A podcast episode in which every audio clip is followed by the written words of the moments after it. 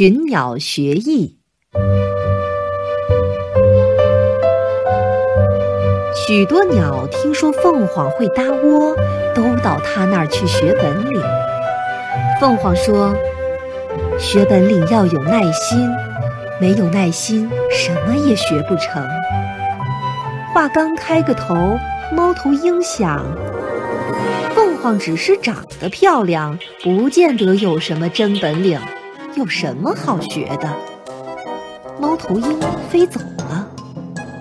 凤凰接着说：“要搭窝，先要选好根基，比如大树干上的三个叉。”老鹰一听，想：“啊，原来就是找个树枝。”挺简单，我会了。老鹰拍拍翅膀，也飞走了。凤凰接下去说：“把叼来的树枝一层一层地垒起来。”刚说到这里，乌鸦想：“原来就是垒树枝啊！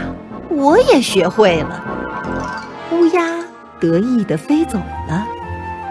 凤凰又往下说：“这种窝。”不算好，要想住得安稳一些，应该把窝搭在房檐底下，不怕风，不怕雨。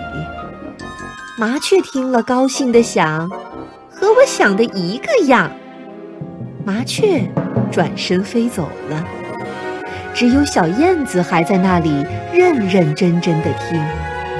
凤凰对小燕子说：“搭这样的窝，要不怕苦，不怕累。”你要先雕泥，用唾沫把泥拌匀了，再一层一层地垒起来，然后雕些毛和草铺在窝里，这样的窝住着才舒服呢。